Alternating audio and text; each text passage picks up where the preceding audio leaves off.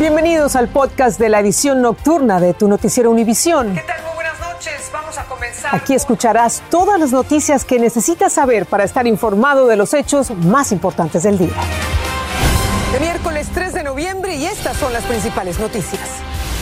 Miles de niños entre 5 y 11 años duermen esta noche mejor protegidos contra el coronavirus al recibir la primera dosis de la vacuna de Pfizer. La campaña se extenderá gradualmente a farmacias, escuelas y otros centros.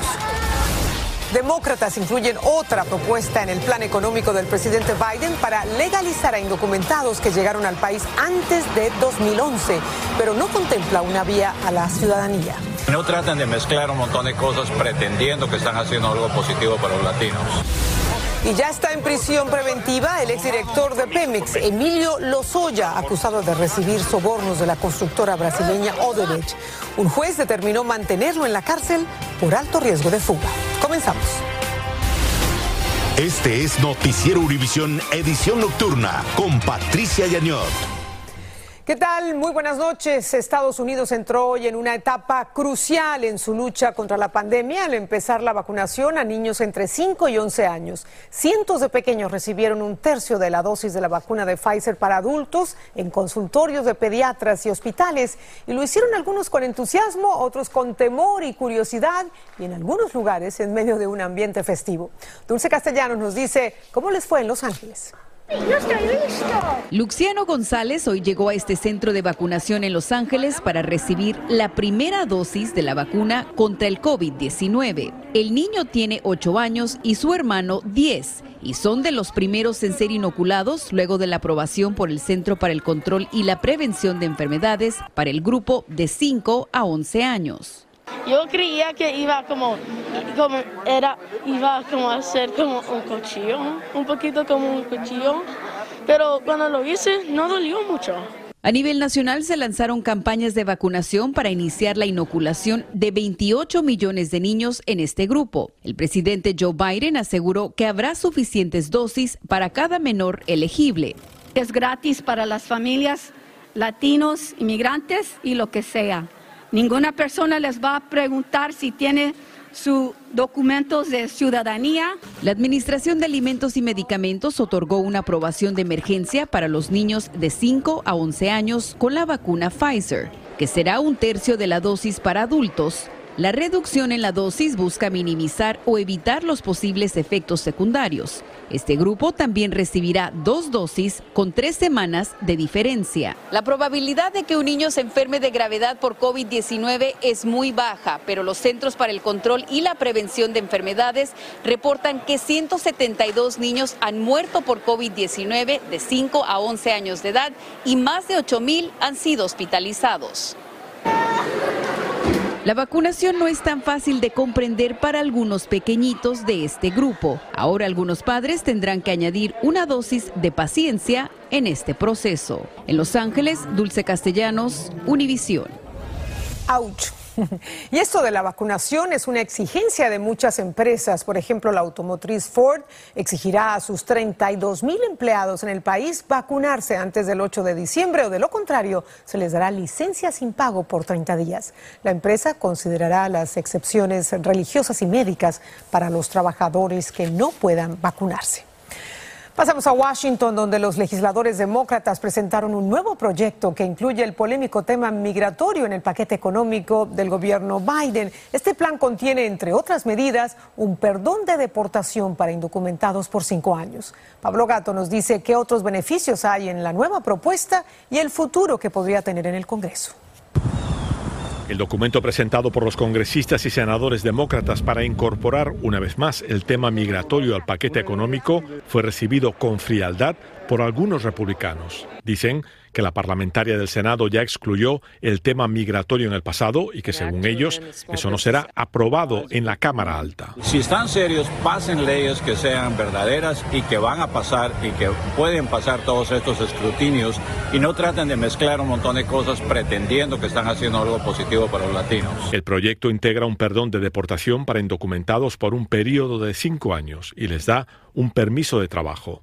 Los beneficiados serán los inmigrantes que llegaron al país antes del 1 de enero del 2011, ya sea como indocumentados o que su visa se expiró. También deben superar la revisión de antecedentes penales. El congresista demócrata por Nueva York, Adriano Espaillat, es uno de los negociadores. Por parte del Senado son Bob Menéndez, de Nueva Jersey, Alex Padilla, por California, y Catherine Cortes Masto, por Nevada. Ha habido mucha presión de la comunidad inmigrante para que los demócratas incluyan inmigración en el paquete, aunque muchos reconocen que solo hay una cosa que puede solucionar permanentemente el tema. Esto llama la atención para que el Congreso y el Senado hagan una reforma migratoria para ya evitar estos problemas en un futuro próximo. Para que esta propuesta prospere, tiene que ser aprobada por la parlamentaria del Senado y luego que todos los 50 senadores demócratas la apoyen. Algo nada fácil. Esta propuesta beneficiaría a 7.1 millones de indocumentados. Sin embargo, no llevaría un camino a la ciudadanía. En Washington, Pablo Gato, Univisión. Precisamente también hay otro frente de lucha por la legalización de los indocumentados. Decenas de activistas se congregaron en Times Square en Nueva York para presionar al Congreso por la aprobación de la esquiva reforma migratoria. Fabiola Galindo estuvo en el inicio de la cruzada de 11 días. ¡No! Protestaron en medio de las luces de Times Square. Al lugar donde las luces brillan, porque nuestra voz y nuestros compañeros merecen estar en la luz. No pueden estar ya en las sombras. 11 días con los 11 millones de personas, ¿verdad? Así los inmigrantes indocumentados iniciaron una serie de manifestaciones que llaman 11 días por 11 millones. Lo que me trajo a migrar a este país fue la, la pandemia que dejó agotado a muchos países latinos. Como esta inmigrante ecuatoriana que dejó dos hijos atrás. Me ayudaría en visitarlos, abrazarlos, compartir con ellos. Esta manifestación se va a repetir por los próximos 11 días aquí en Times Square. El último día marcharán 11 millas hasta llegar a la casa del mismo senador Charles Schumer. El senador debe utilizar su liderazgo como el senador más poderoso del Senado e ignorar la parlamentaria de su consejo de no incluir a inmigración en la legislación que están negociando. Pero las posibilidades se debilitan. El presidente Biden calificó de basura reportes que indican que familias separadas en la frontera recibirían una compensación por daños de hasta 450 mil dólares. Le aseguro que, que con una reforma migratoria ya sería un avance extremadamente grande pero ellos seguirán luchando. Incluso por los que murieron en esta pandemia sin ver el sueño de la ciudadanía hacerse realidad. En Nueva York, Fabiola Galindo, Univisión. Y hay una indemnización para inmigrantes. Vamos ahora con esta tardía pero reconfortante compensación económica para miles de inmigrantes que estuvieron detenidos en el centro migratorio de Tacoma en el estado de Washington. Allí realizaban trabajos mayormente de limpieza por apenas un dólar al día. Eso era lo que les pagaban. Un juez falló a su favor y la empresa que operaba esta instalación migratoria tendrá que pagarles varios millones de dólares. Carlos Arellano está con nosotros en el estudio y tiene detalles de esta esperada indemnización. Continúa causando indignación los abusos laborales que, según la Fiscalía del Estado de Washington, cometía la empresa GEO en contra de inmigrantes arrestados en el centro de detención del noroeste, en Tacoma. GEO Group se promociona diciendo que cambia conductas y vidas. Administra varios centros de detención con fines de lucro a nivel nacional, pero el viernes pasado un jurado concluyó que este operador tendrá que pagar 17.3 millones de dólares porque pagaba un dólar por día a los inmigrantes arrestados para que mantuvieran las instalaciones limpias y así se ahorraba dinero. Asistían, preparaban, servían la comida para miles de personas, lavaban la ropa, limpiaban los baños y todo esto por un dólar por día. Cuando la compañía producía millones de dólares en ganancia, denuncia el abogado que ganó el caso en la corte. Aparte de eso, hay demandas en California, en Colorado, y Nuevo México, también en contra de estas compañías, no solo de, en contra de GEO, pero también de Core Civic, ah, que están buscando el salario mínimo para todos los presos de inmigración que han sido explotados de esta manera. Esta corporación multimillonaria explotó ilegalmente a las personas que detiene para llenar sus propios bolsillos, dijo el fiscal general del estado de Washington, Bob Ferguson. Se calcula que los 17 millones de dólares de las indemnizaciones deben ser repartidas entre más de 10.000 inmigrantes explotados, la mayoría proveniente de México y Centroamérica. Bueno, y Galo está aquí. Me imagino que las indemnizaciones las comenzarán a pagar pronto o no. Bueno, es probable que la compañía apele, Patricia, pero Geo Group, por cierto, argumenta que los presos no son empleados según la ley estatal. En el estado de Washington, el salario mínimo es de 13 dólares con 69 centavos la hora y GEO Group pagaba un dólar por hora. Juzguen ustedes. Increíble. La explotación, como muy bien dices, y la discriminación. Así es. Gracias, gracias, Galo, por este informe. Vamos a hablar ahora de política porque Philip Murphy salvó de una debacle electoral al Partido Demócrata al ganar en un final dramático la reelección como gobernador de Nueva Jersey. Murphy se impuso por estrecho margen al republicano Jack Ciattarelli tras superar una desventaja inicial en el conteo de votos. Sin embargo, su ajustado triunfo fue sorpresivo porque las encuestas preelectorales indicaban que ganaría con una ventaja de más de 10 puntos porcentuales. ¿Accidente o sabotaje en el set? Esa es la pregunta que muchos se hacen tras las declaraciones del equipo legal de la jefa de armas de la película Rust, en la que murió la directora de fotografía de un disparo. Según estos abogados, se está investigando si algún empleado descontento colocó entre las municiones de salva las de verdad, las municiones mortales que disparó el actor Alec Baldwin. Vilma Tarazona con el reportaje. El abogado de Hannah Gutiérrez, la armera de la película Rust, donde el actor Alec Baldwin terminó matando accidentalmente a la directora de fotografía, sugirió que hubo sabotaje en el escenario. Aseguró que alguien con mala intención puso balas de verdad dentro de la caja donde se guardaban las balas de salva. Somebody put that live round or live rounds in that box. When you do that, you, you can only have bad intentions. Dijo que ese día Hannah Gutiérrez cargó el arma con balas de salva y la dejó en una bandeja afuera del lugar donde filmarían la escena. Luego se fue a almorzar y el arma estuvo desatendida durante dos horas. She did uh, spin the cylinder. She showed Mr. Halls each of the rounds. There were six uh, dummy rounds that she um, had loaded into that firearm that she believed had been dummy rounds. Jorge Corbato, experto en armas con 30 años de experiencia, nos explicó que es muy difícil diferenciar una bala real de una de salva cuando ya están metidas dentro del cilindro del arma. Cuando está dentro del arma, no vas a ver, especialmente esta es la de salva, no vas a ver.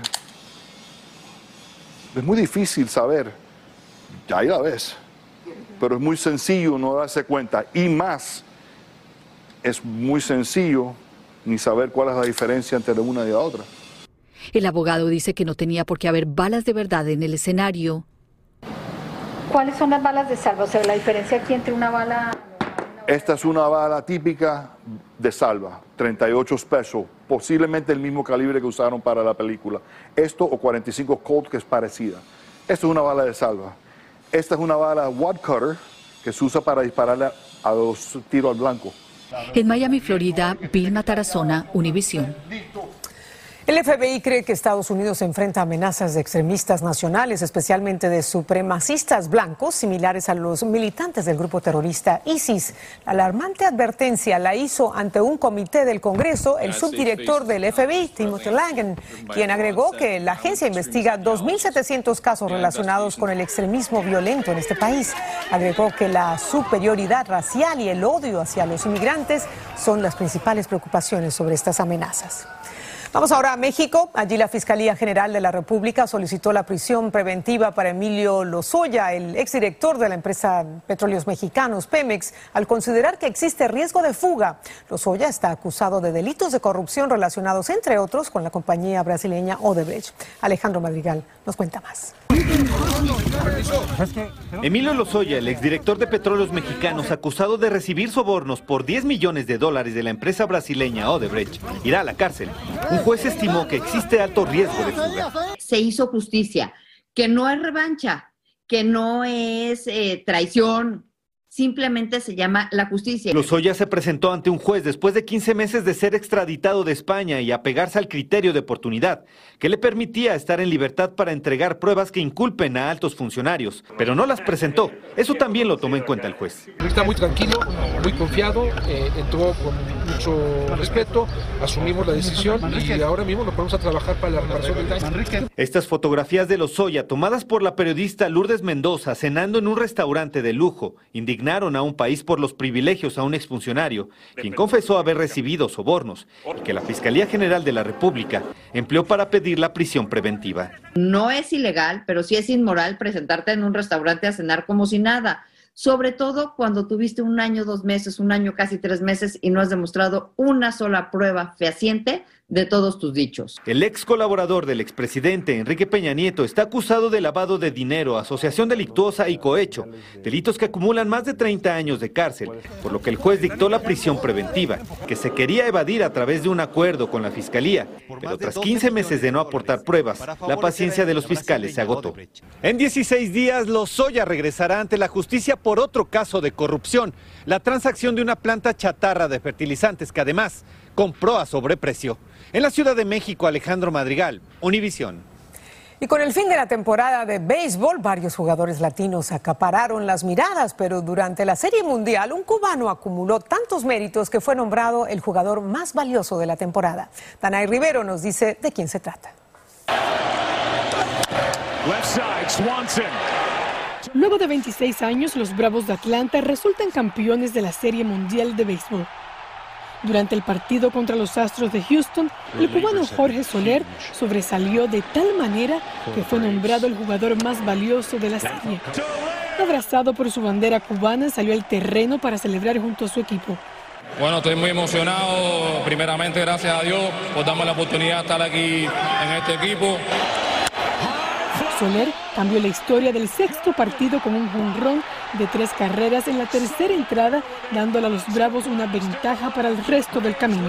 Es una cosa increíble la historia de Jorge Soler porque en una fecha tan reciente como la serie por el Campeonato Americano, que es la fase que antecede a la Serie Mundial, él estaba ausente porque dio positivo al COVID-19, se recuperó en tiempo récord. Y así, el número 12 de los Bravos se convirtió en el segundo jugador cubano en ganar este premio. El lanzador, Liván Hernández, lo hizo en 1997 con los Marlins de Miami, una victoria que su familia celebra. Súper emocionada, súper agradecida con Dios, además él se lo merece porque él sí trabaja duro para eso. Un trabajo en equipo donde Soler y compañeros como el boricua Edith Rosario derrotaron 7 a 0 a los Astros de Houston para triunfar en la Serie Mundial 2021. El logro de Jorge Soler con los Bravos de Atlanta fue apreciado por los ojos del mundo. Sin embargo, en la tierra donde dio sus primeros pasos como deportista, Cuba no transmiten los éxitos de los deportistas cubanos en el extranjero. Desde Miami, Florida, Danay Rivero, Univisión. Y en solo instantes, la Corte Penal Internacional anuncia que abrirá una investigación por delitos de lesa humanidad en Venezuela. Y el gobierno peruano autoriza el despliegue de militares por el aumento de la delincuencia. Estás escuchando el podcast de tu noticiero Univisión. Gracias por escucharnos. La Fiscalía de la Corte Penal Internacional anunció que abrirá formalmente una investigación por la presunta comisión de delitos de lesa humanidad en Venezuela. Aclaró que por ahora no se ha identificado a ningún sospechoso ni a ningún objetivo. El caso se remonta a 2018, cuando la Fiscalía comenzó una investigación por la represión contra las manifestaciones antigubernamentales y los malos tratos a opositores en las cárceles. El gobierno de Pedro Castillo en Perú autorizó el martes el despliegue de las Fuerzas Armadas en las ciudades de Lima y el Callao para apoyar a la policía debido al aumento de la delincuencia. Sin embargo, los peruanos están expresando su preocupación por esta presencia militar. Tengo una mala experiencia de, los años 90 cuando las Fuerzas Armadas en cualquier sitio nos bajaban a punta de culatazos y ellos no respetan por las normas de derechos humanos, seguridad ciudadana.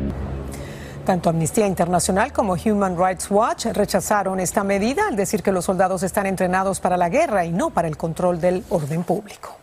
Al regresar de la pausa, un sueño cumplido para la cantante mexicana Ana Gabriel. Les contamos de qué se trata al regreso. Estás escuchando el podcast de tu noticiero Univisión. Gracias por escucharnos.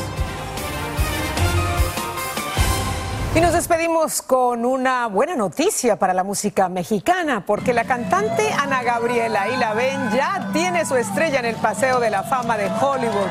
Durante la inauguración, la artista se envolvió en la bandera de México y recordó sus sueños de niña cuando le prometió a su madre que algún día tendría esta estrella, la número 2707 del Paseo de la Fama. Ana Gabriel ha publicado más de 30 álbumes y ha vendido más de 40 millones de discos todo el mundo. Así que muchas felicidades a esta magnífica artista y cómo olvidar sus canciones famosísimas. Simplemente amigos o quién como tú. Qué gran logro. Felicidades, Ana Gabriel. Buenas noches, que descansen.